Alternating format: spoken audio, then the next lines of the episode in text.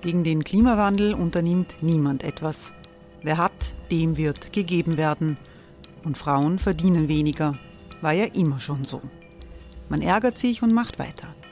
Was aber, wenn nicht? Wir haben eine Idee.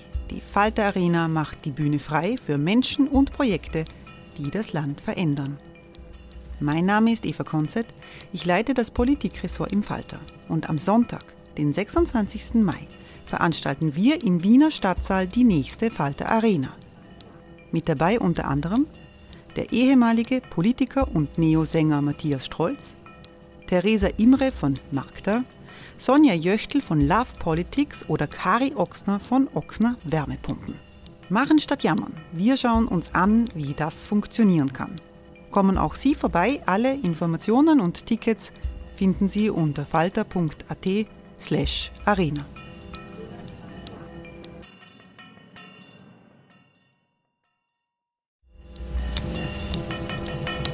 Falter-Podcasts werden durch Werbung unterstützt.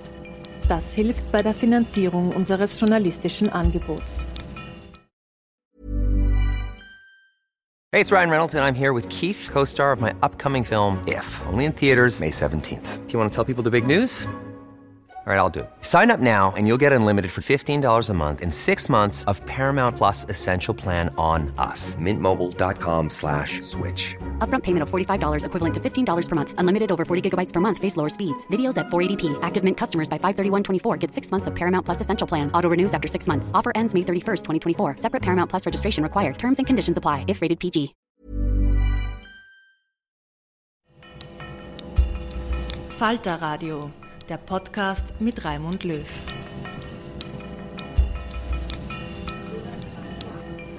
Sehr herzlich willkommen im Falterradio. Wenig Themen gibt es, bei denen Mythen und Missverständnisse so weit verbreitet sind wie bei Fragen zur Migration. In Österreich sind ÖVP und FPÖ gerade wieder dabei, die Stimmung gegen Flüchtlinge anzuheizen. Zuwanderung unter welchem Vorzeichen auch immer ist immer wieder eine Herausforderung. Aber gleichzeitig gehört Migration einfach zu den großen Konstanten der gesellschaftlichen Entwicklung und überhaupt der Menschheitsgeschichte. Der Soziologe Thomas Feist geht völlig emotionslos und streng wissenschaftlich an das Thema heran. Die legale Unterscheidung zwischen Flüchtlingen und Migranten, die heute so wichtig erscheint, hilft nur begrenzt zu verstehen, was passiert, sagt Feist. Die gängige Erklärung von Elend und Armut als Fluchtursachen greife zu kurz, weil aus den ärmsten Regionen und den ärmsten Bevölkerungsschichten dieser Welt kaum jemand emigriert. Auch Wetterkatastrophen als unmittelbare Auslöser von Fluchtbewegungen sind wissenschaftlich nicht belegt, sagt der Soziologe. Der Lösungsansatz von Thomas Feist sind Migrationskorridore. Migrationskorridore sollen in beide Richtungen offen sein, zwischen Zielländern und Herkunftsländern. Sie sollen es Menschen erlauben, dort zu leben, wo es Jobs gibt und wo sie neue Existenzen aufbauen können. Aber gleichzeitig sollen sie auch die Möglichkeit zur Rückkehr in Herkunftsländer bekommen. Das Buch, das Thomas Feist geschrieben hat, trägt den Titel Exit warum Menschen aufbrechen. Das Gespräch führt der Journalist Martin Staudinger. Wir nehmen ja Migration oft als eine unkontrollierbare Dynamik wahr. Äh, und damit auch äh, zu einem gewissen Grad als Bedrohung. Was sind denn die größten Missverständnisse, die sozusagen unseren Blick auf das Thema bestimmen? Ja, mit einem Missverständnis anzufangen, mit einem Mythos anzufangen. Es wird oft gesagt, wir leben in einem Zeitalter der Migration und zwar der Gestalt, dass es noch nie so viele Menschen gab auf der Welt, die Migranten und Migrantinnen sind, also auch am Anteil der Weltbevölkerung. Das ist eher ein Mythos. Denn wenn man jetzt auf die 60er Jahre bis heute schaut, in den 60er Jahren waren etwa zwei Prozent der Weltbevölkerung Migrantinnen und Migranten, also haben internationale Grenzen überquert und haben sich in einem anderen Land niedergelassen. Heute sind es etwa 3,6 Prozent. Das ist angewachsen, auch in absoluten Zahlen. Aber die Frage ist selbstverständlich nicht nur das Wachstum dieser Zahl von Migrantinnen und Migrantinnen, sondern wie stellt sich das im historischen Vergleich dar? Und von allem, was wir wissen über das 19. Jahrhundert, insbesondere das Ende des 19. Jahrhunderts, Anfang des 20. Jahrhunderts, war die Migrationsquote gerade in Europa noch höher als heute.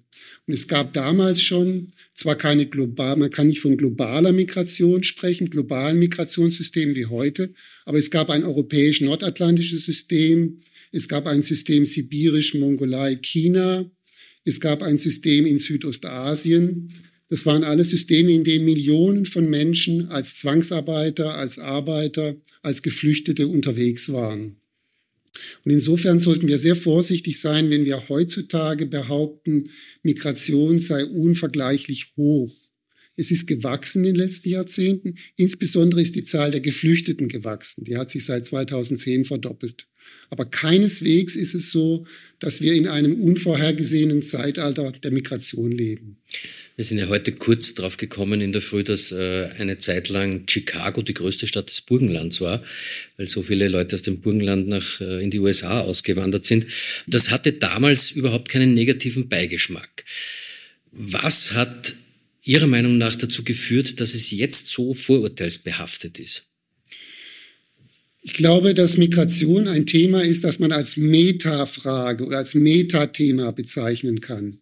Damit meine ich Folgendes. Es gibt kaum ein sogenanntes soziales Problem, das man nicht oder das nicht mit Migration in Verbindung gebracht werden könnte. Bin auch manchmal wenig plausibel. Arbeitslosigkeit, Armut, Mangel an Wohnungen, äh, dann was Heiratspartner betrifft, äh, Konkurrenz um Heiratspartner. Es gibt also alle möglichen Themen, die wiederum mit Migration in Verbindung gebracht werden können. Und das ist doch sehr verlockend für viele Politiker und Politikerinnen, für viele Parteien, sich dessen zu bedienen, um Wählerstimmen zu generieren. Und insbesondere, gerade wenn es zum Thema Flucht kommt, da ist dann die Metafrage besonders stark, weil es hier oft um normative Wertungen geht. Also oft ist von legitimen Flüchtlingen und nicht legitimen Flüchtlingen die Rede. Also diese Unterscheidung, die gemacht werden kann, um Politik in ein bestimmtes Fahrwasser zu bekommen, um in der Politik auf die angebliche Homogenität der Nation zu verweisen, die durch Migration in Gefahr ist. Aber in Wirklichkeit ist es doch eher so, dass unsere heutige, dass die moderne Gesellschaft sehr stark von Diversität aller von Lebensstilen, von Orientierung geprägt ist und dass Migration eben ein kleiner Teil, ein Anteil dieser Diversität ist.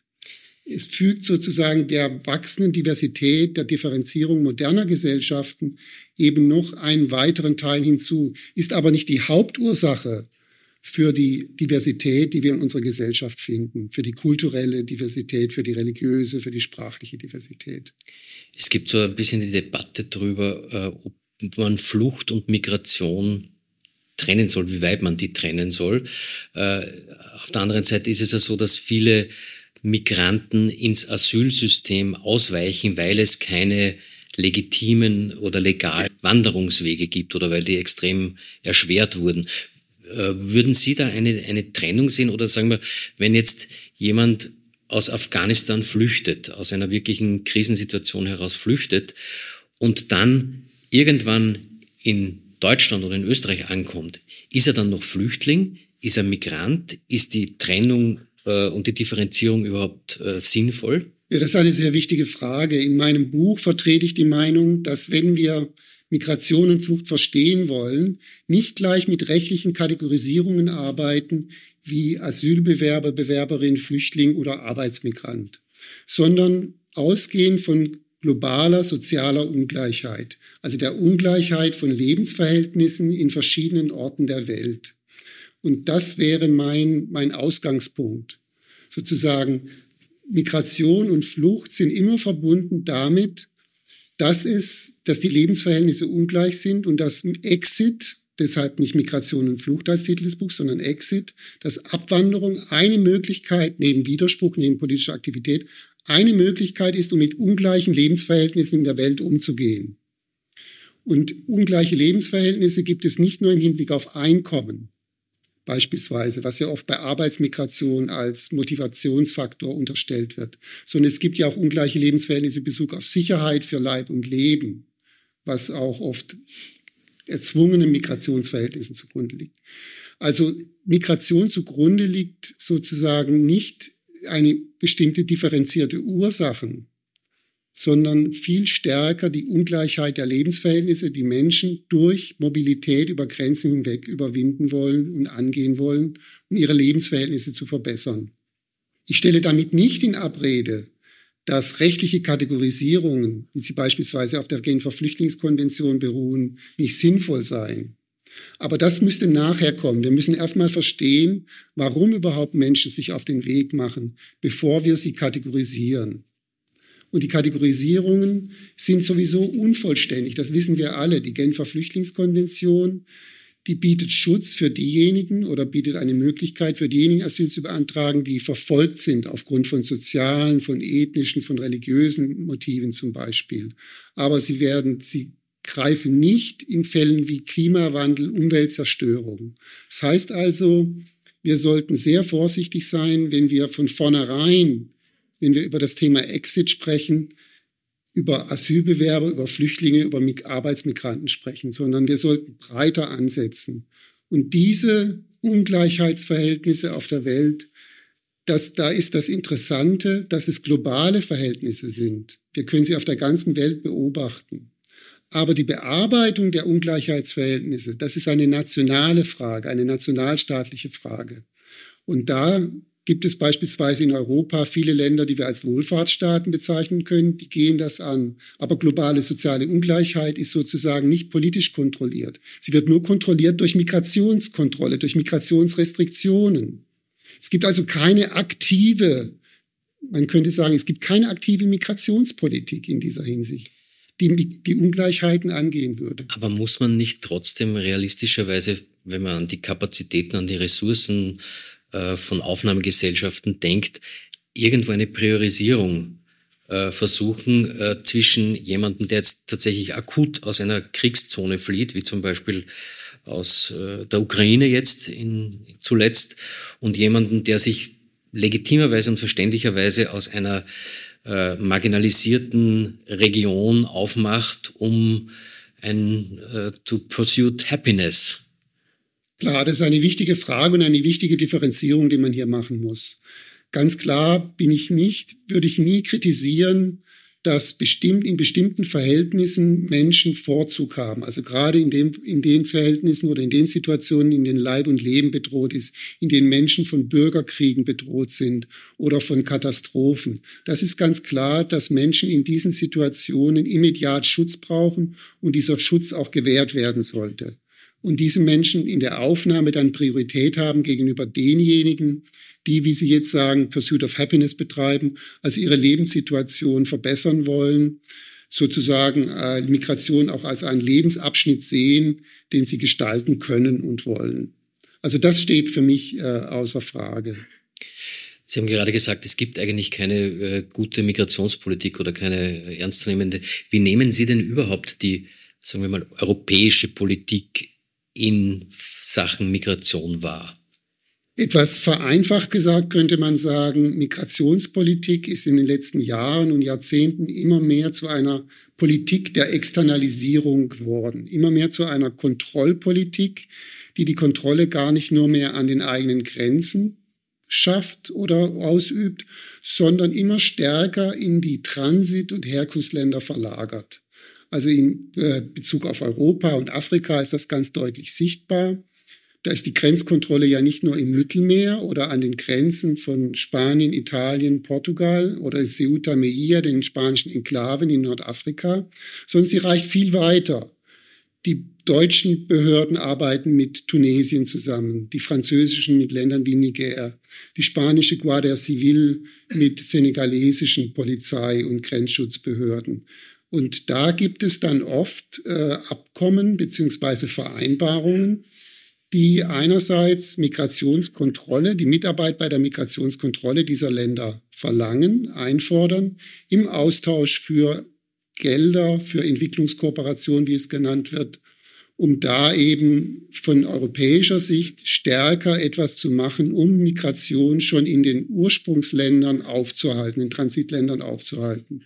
Das scheint mir die dominante, die dominante Strategie zu sein, an den Grenzen selbst und an vorgelagerten Grenzen in einem Art Cordon sanitaire diese, dieses Problem zu bearbeiten. Man sieht das ganz deutlich im Abkommen Türkei, Europäische Union, obwohl es ja nicht die Europäische Union war, die dieses Abkommen mit der Türkei geschlossen hat, um sicherzustellen, dass Millionen syrischer Flüchtlinge in der Türkei verbleiben und nicht weiter wandern über die Balkanroute oder über andere Routen dann nach Europa. Und äh, das, denke ich, ist ganz wichtig, dass man, dass klar wird, Migrationspolitik in diesem Falle ist vor allen Dingen Grenzpolitik, Kontrollpolitik, Restriktionspolitik. Wir wissen relativ genau, was sich im Mittelmeer abspielt. Das ist schlimm genug. Ich glaube, wir wissen gar nicht, was sich in der Sahara abspielt, also in diesen vorgelagerten Schutzwellen, die da aufgebaut wird. Ist es nicht so, dass sich die Europäische Union und Europa dadurch permanent an ihren eigenen Werten versündigt? Ja, also äh, ganz klar ist, dass die, nicht nur das Mittelmeer inzwischen zu einem Massengrab geworden ist, sondern auch die Sahara. Und das kommt auch daher, dass durch die verstärkte Migrationskontrolle in Ländern wie Niger, Tschad oder Senegal, dass es immer gefährlicher wird für die Migranten und Migrantinnen selbst, sich auf den Weg zu machen. Es gibt immer mehr auch kriminelle Aktivitäten, um zu schleusen, um die Migranten durchzubringen.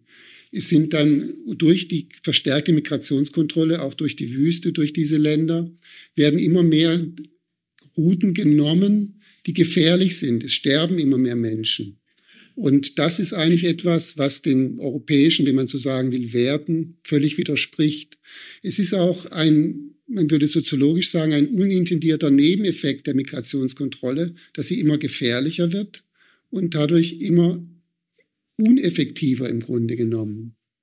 Also es wird eigentlich das, das, das Haupt, die Hauptlast nicht nur auf die Transitländer zum Teil abgeladen, sondern es ist auch so, dass es für die Migranten immer gefährlicher wird, sich auf den Weg zu machen. Und das ist insbesondere in Afrika fast schon tragisch, denn man muss sich immer klar machen, dass auch ein Knotenpunkt von Migration wie in Agadez dass es hier nicht nur einfach um Migration von Afrika nach Europa geht, sondern schlicht und einfach um Migration vor allen Dingen in Afrika.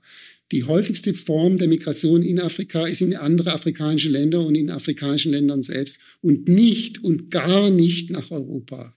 Das ist ganz klar, die Zahlen sagen das und äh, das ist ein, ein Faktum, das man nicht hintergehen kann. Europa ist ja auch, glaube ich, gar nicht das hauptsächliche Ziel von Migration jetzt global gesehen. Da ist ja, also wenn wir jetzt über transnationale Migration reden, ist das nicht eher Asien beziehungsweise die, die Golfstaaten auf eine sklavenartige Art und Weise? Das kann man schon allein daran sehen, dass jetzt durch die Weltmeisterschaft in Katar wurde das natürlich jetzt auch medial viel stärker nochmal publik dass in vielen Golfstaaten der Anteil der Arbeiter auf Baustellen, Männer, Frauen, vor allen Dingen in Haushalten, im Carework, dass die bis zu 80 Prozent oder 90 Prozent in bestimmten Fällen sind. Wenn ich Sie richtig verstehe, dann ist Migration eigentlich der Normalzustand auf der Welt. Ja. Trotzdem fokussiert Politik einfach sehr stark darauf, Migration zu verhindern oder sich abzuschotten. Das ist vermutlich dann auch eine Illusion, das zu können. Ja, also ich meine, wenn man ganz weit zurückreicht, kann man bis an die Ursprünge des Homo sapiens zurückgehen, der aus, nach heutigem Stand des Wissens aus Teilen Ostafrikas dann sich weiter verbreitete in anderen Teilen Afrikas, nach Europa, nach Asien. Und dass Migration eigentlich immer eine, eine Strategie war, eine rationale Strategie war, um das Überleben zu sichern, um sich neue Überlebensräume zu schaffen um sich neue äh, Einkommens- bzw. Nahrungsquellen zu erarbeiten und auch um die Neugier zu befrieden. Es gibt so viele Motivationen für Migration, wie es Motivationen gibt unter Menschen. Das heißt also, es ist ein Normalzustand in dem Sinne, bei dem wir aber sprachlich heute noch gar nicht angekommen sind. Wir reden immer noch beispielsweise in Deutschland in der statistischen Erfassung von Personen mit Migrationshintergrund. Das wurde kritisiert, auch zu Recht zum Teil. Jetzt sprechen wir eher von Einwanderern und Einwandererinnen mit Migration und ihren Kindern. Aber wovon wir eigentlich sprechen sollten, ist, dass wir in einer Gesellschaft mit Migrationshintergrund leben und nicht einfach, dass Personen mit Migrationshintergrund im Mittelpunkt stehen, sondern wir als Gesellschaft haben einen Migrationshintergrund. Wir sind eine Migrationsgesellschaft.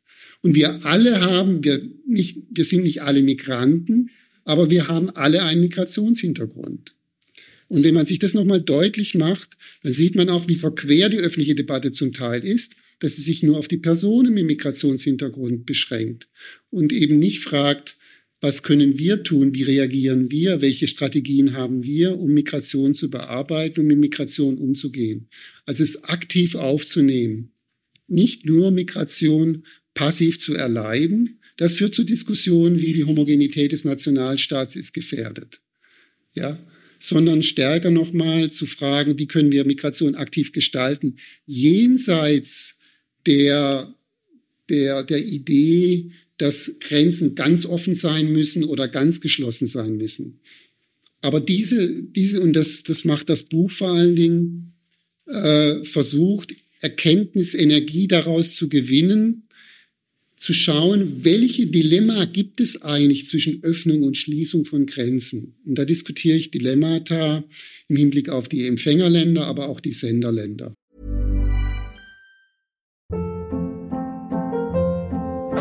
Hold up. What was that? Boring. No flavor. That was as bad as those leftovers you ate all week. Kiki Palmer here, and it's time to say hello to something fresh and guilt-free. Hello Fresh. Jazz up dinner with pecan-crusted chicken or garlic butter shrimp scampi. Now that's music to my mouth. Hello Fresh. Let's get this dinner party started. Discover all the delicious possibilities at hellofresh.com.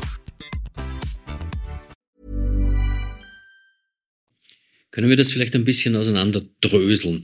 Wie lässt sich die Migration besser gestalten für die Herkunftsländer und für die Aufnahmegesellschaften? Vielleicht einmal zuerst die Herkunftsländer oder, oder umgekehrt und die Aufnahmegesellschaften. Oder, oder kann man das, äh, so, glaub, ist das sozusagen ein, ein überlappender Prozess? Ich glaube, es ist ein überlappender Prozess. Und so als solchen würde ich sehen, dass also Migration dann, glaube ich, besonders gut gestaltet werden kann, wenn man sich Korridore vorstellt. Korridore für Menschen, in denen über legalen Wegen migriert werden kann.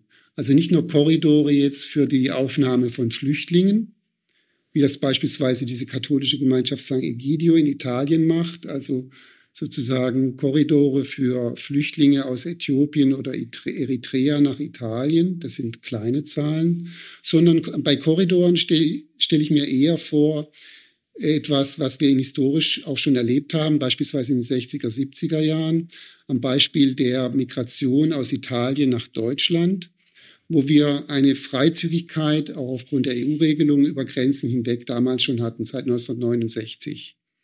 Und man stellt fest, dass 90 Prozent aller Migrantinnen und Migranten aus Italien, die nach Deutschland wanderten, um zu arbeiten oder mit ihrer Familie zu leben, wieder zurückkehrten oder hin und her pendelten.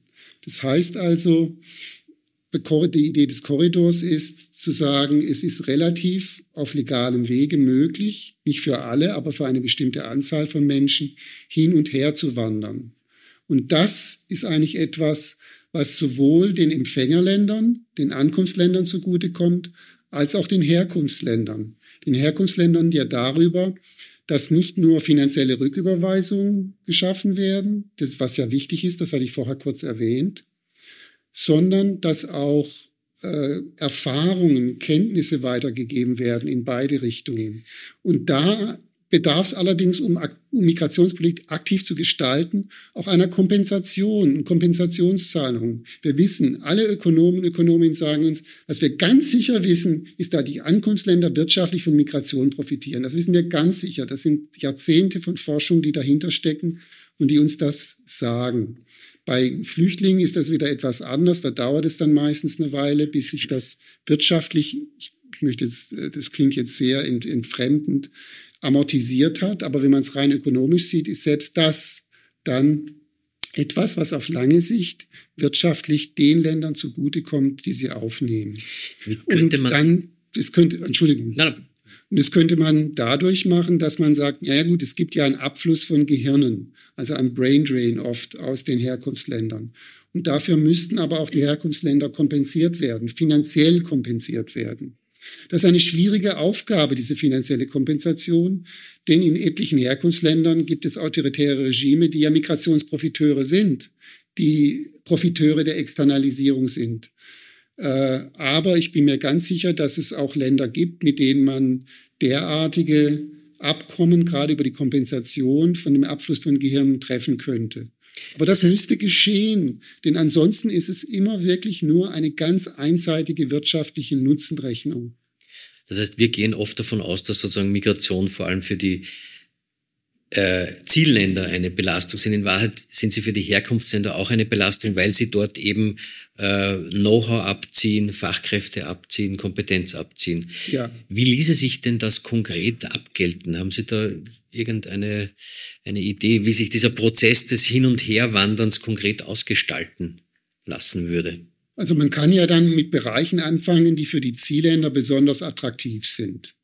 Und in denen in den Herkunftsländern besonders viel Brain Drain, also Abfluss von Gehirnen stattfindet. Das ist etwa im Pflegebereich, im Gesundheitsbereich der Fall. Und da könnte man beispielsweise darüber, dass im Gesundheitsbereich eine Kooperation stattfindet, in der Ankunftsländer oder Zielländer investieren in die Ausbildung derer, die dort in den Pflegeberufe oder medizinische Berufe streben. Das heißt also nicht nur da dann äh, investieren sozusagen an die Menschen, die dann nach Deutschland kommen oder nach Österreich oder andere Zielländer, sondern einen Beitrag leisten zur Entwicklung des Pflege- und Gesundheitswesens in den Herkunftsländern. Also und damit könnte man, könnten auch die Korridore verbunden werden, in denen über legale Wege Möglichkeiten sind. Das könnte man in diesen Mangelbereichen oder in den Bereichen, in denen es arbeits angeblich oder auch aktuell Arbeitskräftelücken gibt, damit könnte man beginnen. Das müsste sich aber nicht nur darauf beschränken. Ein weiterer wichtiger Punkt sind, wurde eh schon mehrfach angesprochen, die Rücküberweisungen. Ähm, jetzt gibt es einige Systeme, über die diese Rücküberweisungen abgewickelt werden, Western Union und so, und so weiter. Äh, soweit ich weiß, werden dort aber natürlich massiv äh, äh, Kosten fallen da an für die, für die, für die Transferierenden. Ähm, Gäbe es da eine Möglichkeit, das sozusagen aus dem strikt privatwirtschaftlichen Bereich zu lösen und bis zu einem gewissen Grad so staatlich zu regeln, dass eben mehr bei den äh, Transfer äh, leistenden und empfangenden äh, bleibt und, und weniger in die Taschen von äh, Privatunternehmen fließt? Also Sie sprechen ein ganz großes Problem an, denn äh, nur etwa, man schätzt, dass nur etwa die Hälfte aller Rücküberweisungen über Banken oder über, äh, über, über Geldinstitute verläuft. Und wenn diese Rücküberweisung, um die Gebühren zu senken von exorbitanten, beispielsweise 20 oder 16 oder 14 Prozent, auch vielleicht 2 Prozent oder 3 Prozent, das könnten staatliche Banken durchaus machen. Da müssen sich staatliche, könnten sich staatliche Banken stärker engagieren, um hier äh, Abhilfe zu schaffen. Äh, das heißt nicht, dass äh, nicht immer noch dann ein großer Teil des Geldes dann über informelle Kanäle fließt. Aber das ist eher aus Sicht der Sicherheitsbehörden ein Problem, denn aus der Sicht der, derer, die sich Gedanken machen, wie das Geld fließt und wohin das Geld fließt. Denn wir wissen aus jahrelanger, auch anthropologisch, sozialanthropologischer, aus ethnografischer Forschung, dass das meiste dieser Gelder verwendet wird für Familien. Und zwar für zwei Zwecke. Einmal für das Schulgeld von Kindern und zum anderen auch für die Pflege älterer Angehöriger oder für Gesundheitskosten. Und das gilt es zu fördern, ob jetzt nun das Geld über Banken fließt und Geldinstitute oder ob das informell fließt.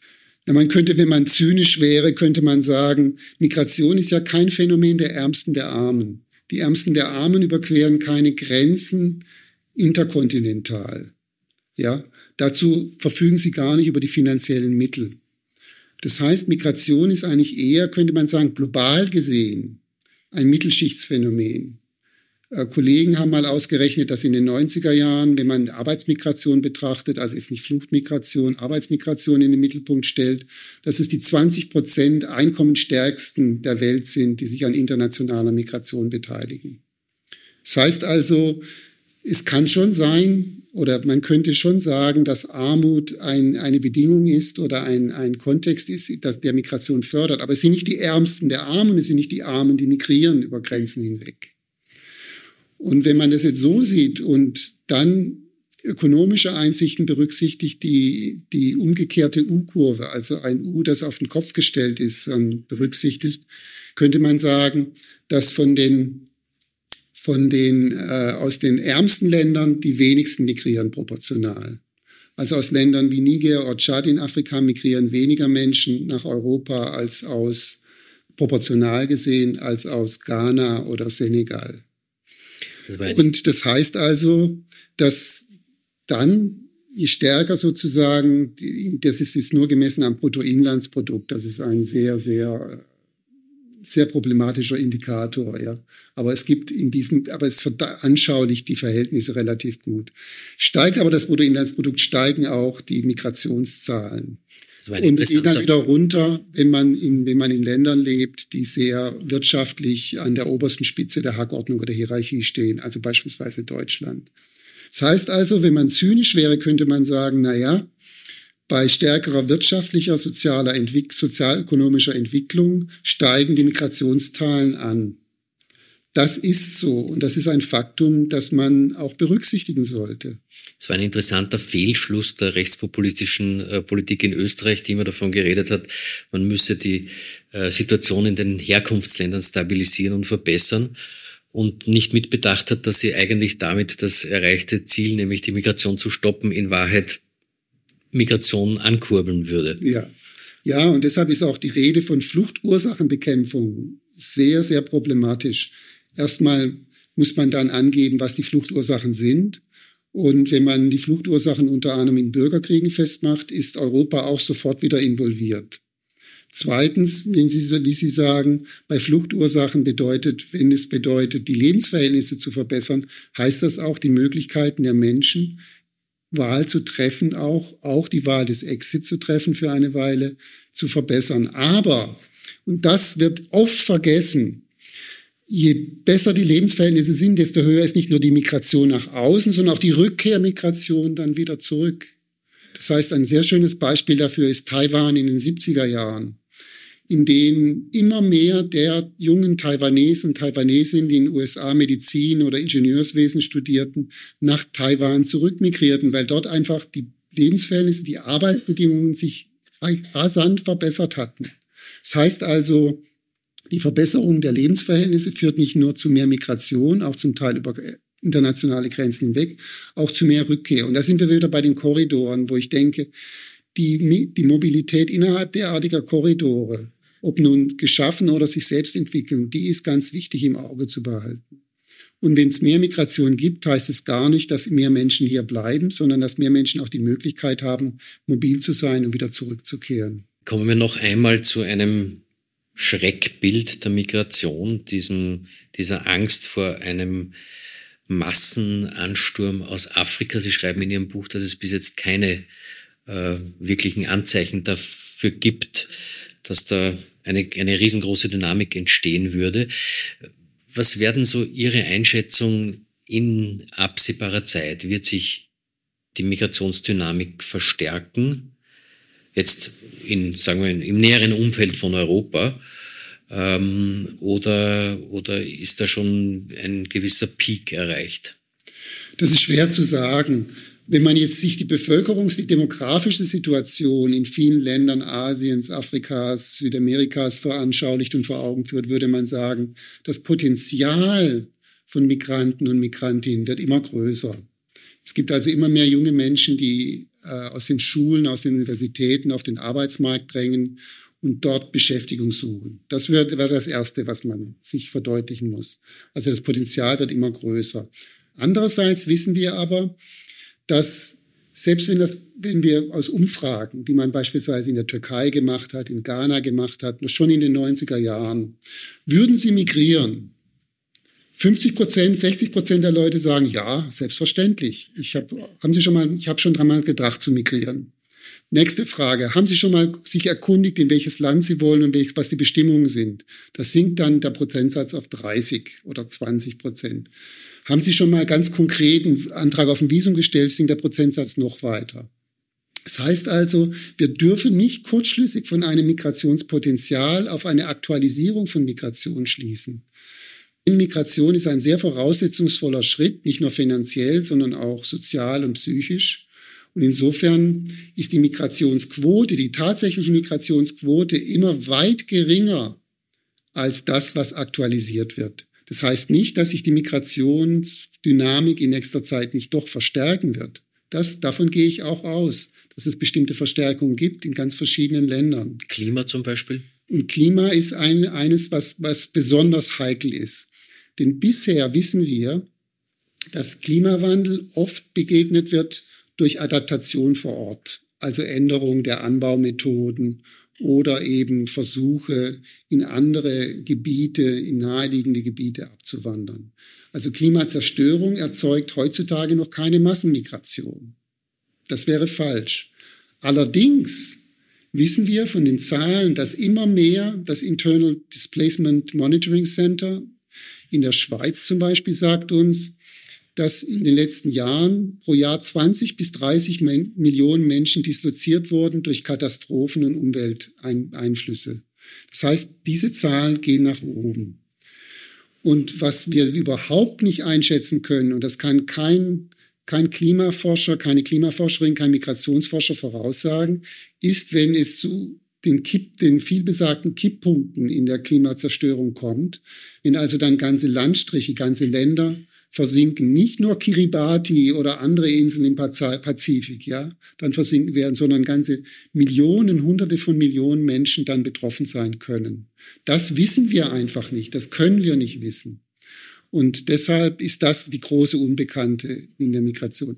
Die erste Phase der Diskussion Klimawandel und Migration war, Meeresspiegel steigt, Menschen fliehen, Menschen fliehen in andere Länder, es kommt zu Konflikten oder es gibt Dürren, Menschen streiten sich um Wasser, es kommt zu gewaltsamen Konflikten, Menschen müssen fliehen. Das war so die erste Generation in den 90er Jahren der Diskussion.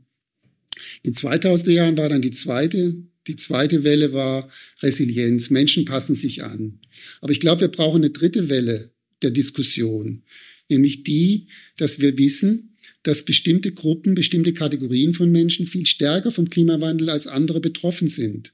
Zum Beispiel ist die Todesrate unter Frauen in Nepal bei Umweltkatastrophen achtmal höher in den 2000er Jahren gewesen als unter Männern. Das ist aber jetzt nur ein Beispiel dafür, dass wir jetzt schauen müssen, welche Kategorien sind denn besonders betroffen und auch Migrationspolitik danach ausrichten müssen. Und da bin ich wieder zurück bei sozialen Ungleichheiten als Ausgangspunkt des Verständnisses von Migration. Ich bin mir relativ sicher, dass wenn wir globale soziale Ungleichheiten und deren Dynamik besser verstehen, dass wir dann auch besser verstehen können, wie wir Migrationspolitik gestalten wollen.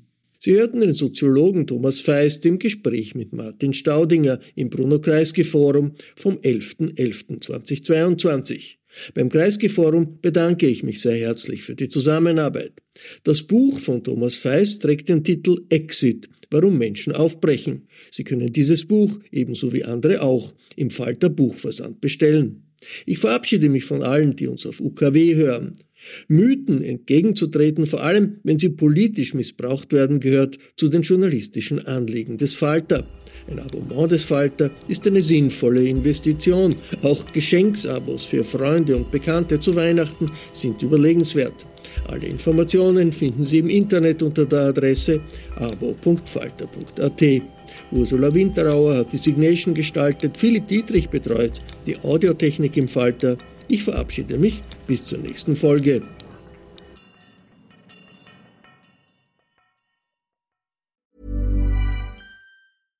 Ever catch yourself eating the same flavorless dinner three days in a row? Dreaming of something better? Well, HelloFresh is your guilt-free dream come true, baby. It's me, Kiki Palmer. Let's wake up those taste buds with hot, juicy pecan-crusted chicken or garlic butter shrimp scampi. Mm. Hello Fresh. Stop dreaming of all the delicious possibilities and dig in at HelloFresh.com. Let's get this dinner party started. Hey, it's Paige DeSorbo from Giggly Squad. High quality fashion without the price tag? Say hello to Quince. I'm snagging high-end essentials like cozy cashmere sweaters, sleek leather jackets, fine jewelry, and so much more. With Quince being 50 to 80% less than similar brands. And they partner with factories that prioritize safe, ethical, and responsible manufacturing. I love that. Luxury quality within reach. Go to quince.com slash style to get free shipping and 365 day returns on your next order. Quince.com slash style.